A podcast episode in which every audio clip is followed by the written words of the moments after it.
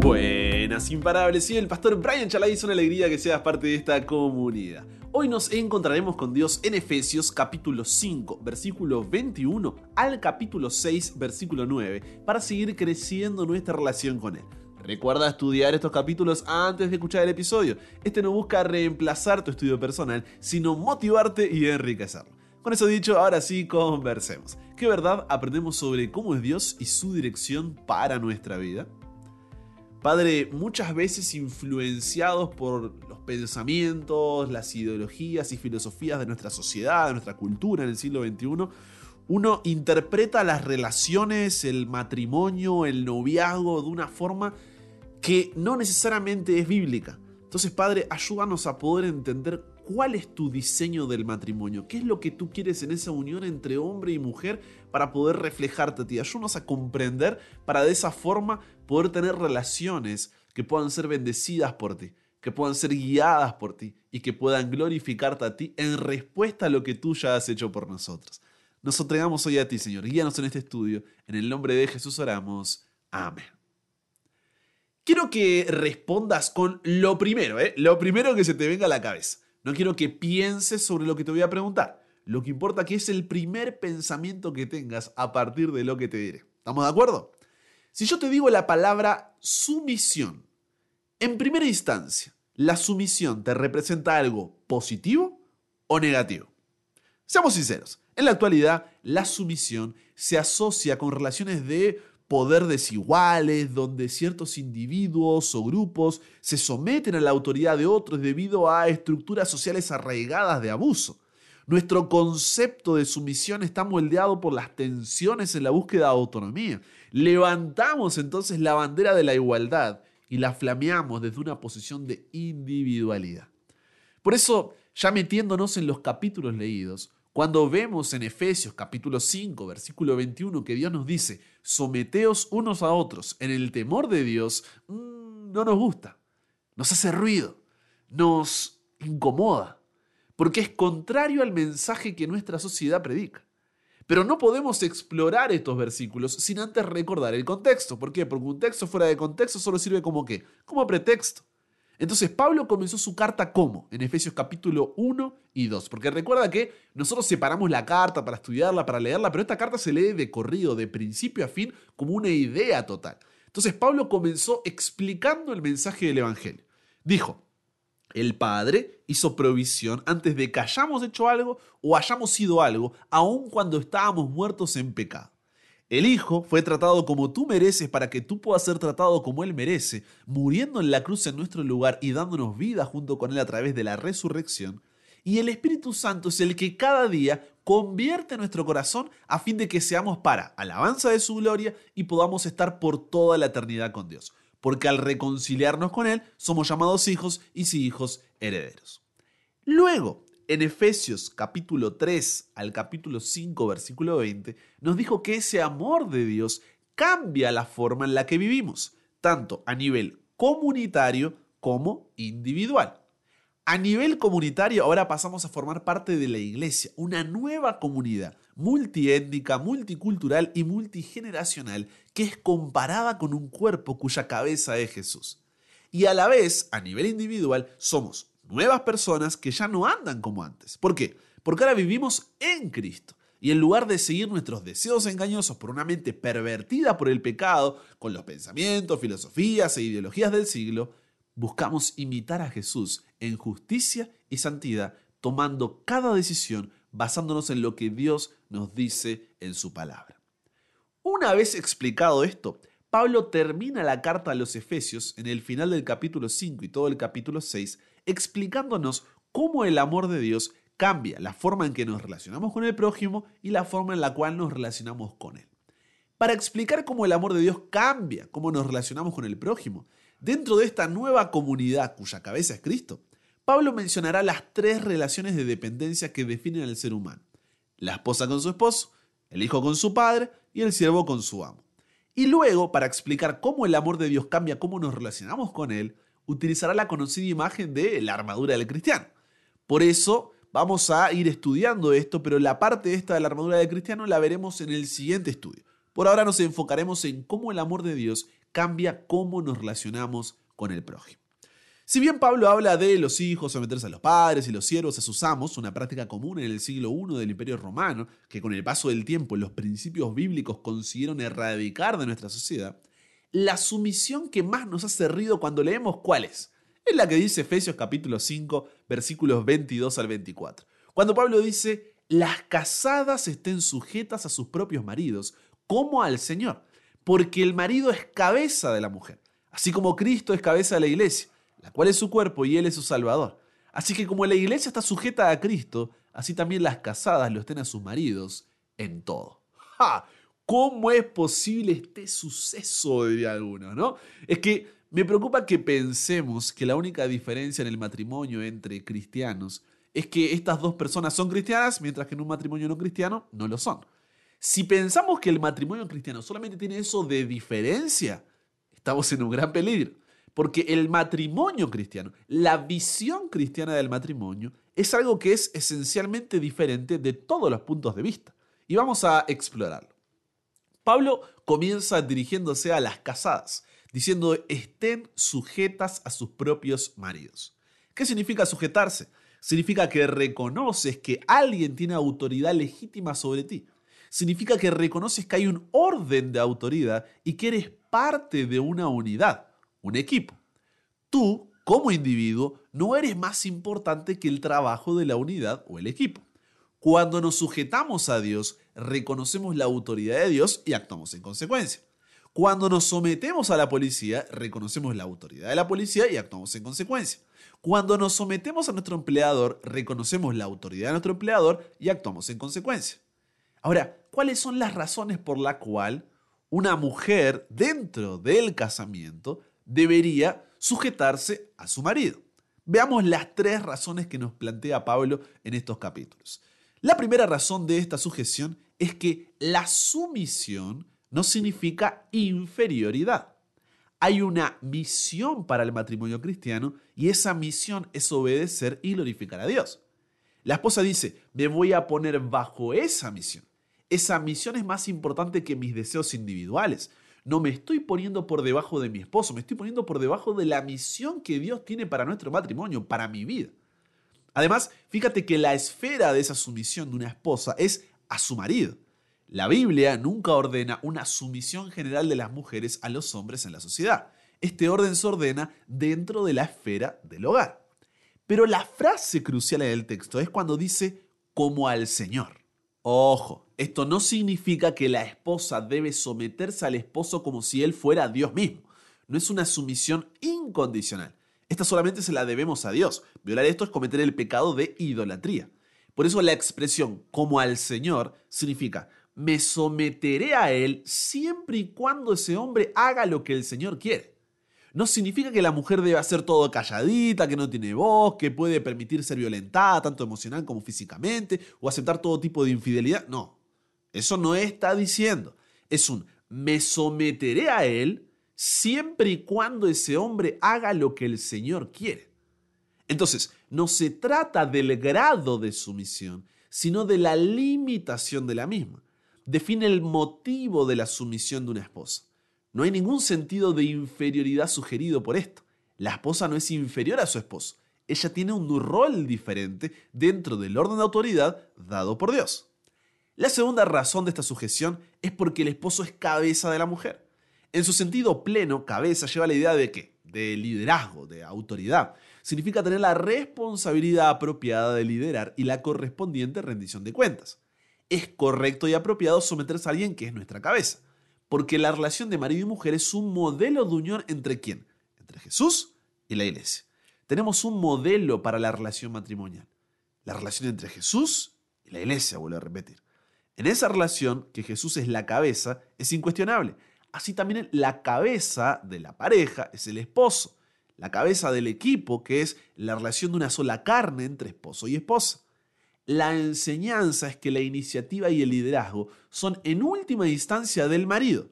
Pero ojo, la acción siempre debe estar coordinada. No significa, yo digo A, mi marido dice B, entonces hacemos solamente B. No, significa que juntos tenemos que buscar, liderados por la cabeza que es el marido, una opinión coordinada que nos permita actuar en conjunto en la dirección que Dios nos muestra. ¿Se entiende la diferencia? Ese es el significado de esta imagen. Una acción coordinada, pero liderada por la cabeza que le debe rendir cuentas a Cristo.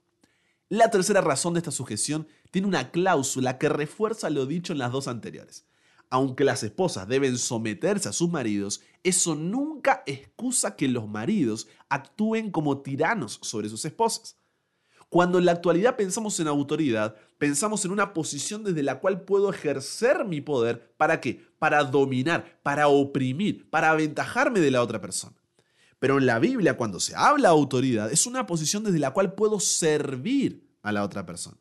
Entonces, la autoridad que Dios le da al esposo sobre la esposa no es un poder crudo, no es el poder de un dictador, no es la idea de un hombre abusivo que pisotea a la esposa y ni siquiera la toma en consideración. No, préstame tus oídos para lo que te voy a decir.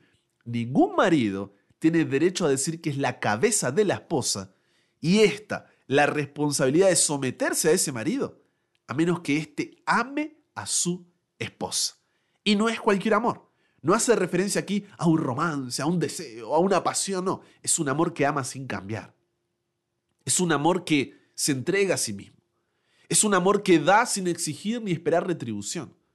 Es un amor tan grande que se puede dar a los que parecieran indignos de amor o que no se lo merecen.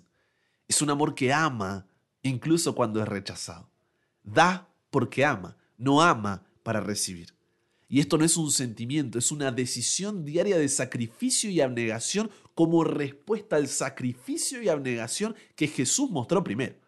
Entonces, si bien la mujer tiene la responsabilidad de someterse a la autoridad que Dios le ha dado al hombre como función dentro del hogar, ese hombre solamente puede ejercer esa autoridad cuando primero esté dispuesto a sacrificarse y abnegarse por su mujer como Cristo lo hizo por la iglesia. ¿Se entiende? Entonces, ¿cuáles son las razones por las que debe ocurrir esta sujeción? Primero, sumisión no significa inferioridad, es un acto de obediencia a Dios. Segundo, tenemos un modelo para la relación matrimonial, la relación entre Jesús y la iglesia. Y tercero, ningún marido tiene derecho a decir que es la cabeza de la esposa y esta la responsabilidad de someterse a él, a menos que éste ama a su esposa como Cristo amó a la iglesia.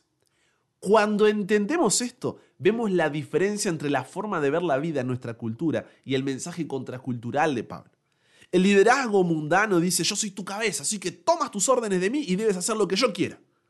El liderazgo cristiano dice, yo soy tu cabeza, así que debo cuidar de ti y servirte. La sujeción mundana dice, debes someterte a mí, así que estas son las cosas que quiero que hagas por mí, y punto. La sujeción cristiana dice, debes someterte a mí, para que yo sea responsable ante Dios por ti, porque debo cuidarte, debo servirte, y sobre todas las cosas, debo amarte, aunque esto me cueste la propia vida. Esto no es la cima del amor romántico como el mundo lo conoce. Esto no es amor basado en la apariencia, la imagen, la capacidad y demás. Esto es el amor expresado a través del sacrificio. ¿A qué reflexión nos lleva este tema? Tanto si estamos casados como si no, porque aborda a los dos grupos esto. Comienzo por los casados y voy desde la base. Pregúntate, reflexiona. ¿Estoy casado o estoy conviviendo en primer lugar con la otra persona sin tomar un compromiso delante de Dios y la sociedad? Porque si ese es el caso, tengo que hacer algo al respecto urgente. A partir de allí, ¿qué tipo de matrimonio estamos formando como esposos? ¿El modelo bíblico es una realidad de nuestra relación? ¿Ha habido algún abuso de poder que debería ser reemplazado por el sacrificio y abnegación que vemos en Jesús? ¿Debo pedir perdón por algo que he hecho que no va de acuerdo a este modelo que Dios nos dejó y poder estar a cuenta con mi esposo o con mi esposa? Y más específico, en el caso de los hombres, ¿estamos siendo para nuestras esposas el hombre que ellos necesitan? Un hombre tan vacío de sí mismo y lleno de Dios que lo refleja él en la relación en palabras, acciones y carácter. Nuestra esposa puede ver a Jesús en nosotros. Estamos tomando esa responsabilidad con la seriedad que se merece. ¿Cómo podemos expresar ese amor de Dios sin depender de las circunstancias o los sentimientos? Porque es lo que Jesús hizo en nosotros y por nosotros en primer lugar. Ahora, hablando a aquellos que están solteros o de novios, porque este capítulo también es para ellos, ¿qué te dicen estos versículos acerca de la importancia de elegir bien con quién te casarás? ¿Cuáles son las características principales que buscas en una persona? En caso de ser mujer, el hombre con el que estás de novia es un hombre al cual te puedes sujetar porque él está sujeto a Cristo y te amará con el mismo sacrificio y abnegación que Jesús demostró en la cruz. En caso de que seas hombre, la mujer con la que estás de novio es una mujer que busca agradar a Dios formando un equipo contigo donde juntos puedan agradarlo y glorificarlo en esta nueva vida que Él quiere para ambos. Cuando uno ve la importancia y la diferencia que hay de un matrimonio bíblico con uno que no es bíblico, ¿se entiende por qué Dios no aprueba el yugo desigual? No es cuestión de, ah, no te metas con alguien que no sea de tu iglesia o que no crea en Dios. No, va más allá de eso. Tiene que ver con estar con alguien con quien puedas vivir un matrimonio bíblico que pueda ser bendecido por Dios, tal como lo acaba de describir el apóstol Pablo en Efesios 5. En tu cabeza ante esto podrás un sinfín de excusas por delante. Ah, no, pastor, pero yo lo voy a cambiar. Ah, no, pastor, es que es mejor que los que conozco en la iglesia. Me ama y eso es lo que me importa. ¿Qué sucede si no encuentro otra persona? ¿Y si se me pasa el tren? Ah, no, yo todavía no soy esa mujer, así que no puedo exigir tener ese hombre. Todavía no soy ese hombre, así que no puedo exigir esa mujer me enamoré, lo amo, la amo, soy amigo de la familia, lo voy a evangelizar y así, así podría seguir mencionando. Pero préstame tus oídos. Tu relación con Dios se ve directamente influenciada por la persona con la que eliges estar. Por eso el noviazgo tiene el único propósito de, luego de conocer a la persona en una amistad, ver si esa persona es el hombre o la mujer que te permita tener un matrimonio bíblico que agrade a Dios y refleje la relación de Jesús con su iglesia. Si la persona con la que estás o la que pensabas estar no cumple con este requisito, recuerda que el amor, más que un sentimiento, es una decisión. Y ningún amor debería estar por encima de tu amor por Dios. Por lo tanto, es un noviazgo que deberías terminar o una relación que ni siquiera deberías comenzar. ¿Soy duro y directo honesto? Sí, lo soy, puede que sí. Pero en respuesta al amor expresado por Jesús en la cruz, la nueva comunidad de la cual somos parte y la nueva vida que tenemos guiados por el Espíritu Santo requiere que haya un cambio en nuestra vida y no podamos seguir viviendo igual. Así que cierro igual que ayer con las palabras de Efesios capítulo 5, versículos 1 y 2 y 8 al 11. Sed pues imitadores de Dios como hijos amados, y andad en amor como también Cristo nos amó, y se entregó a sí mismo por nosotros, ofrenda y sacrificio a Dios en olor fragante.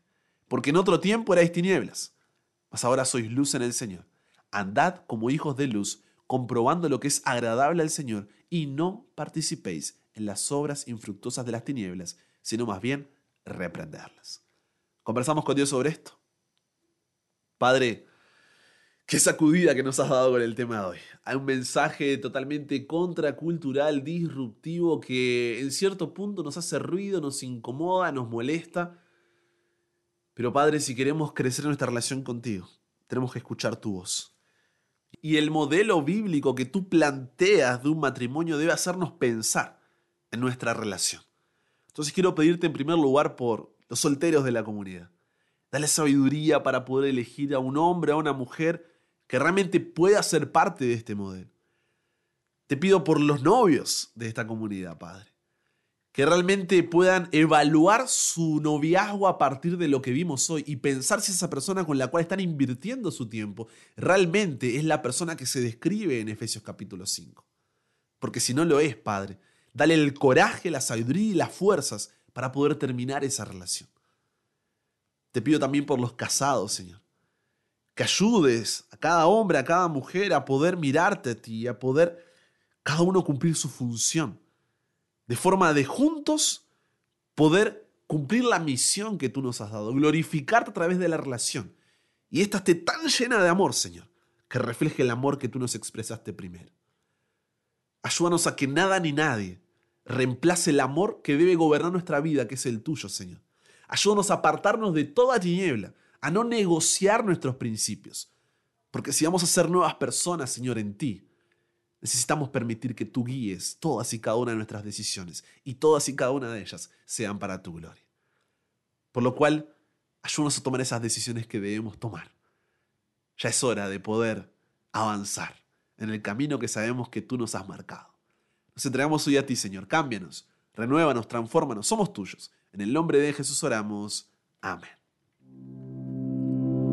Y con eso llegamos al final. Comparte con otros lo que aprendiste hoy. Súmate a la comunidad en WhatsApp totalmente gratis si todavía no lo has hecho para recibir una notificación de tu celular cada mañana, escuchar los episodios sin conexión, tener material extra, hacer tus preguntas, acceder a contenido exclusivo y te espero en el siguiente para que nunca pares de aprender y nunca pares de crecer. ¿Por qué? Porque hasta el cielo no paramos.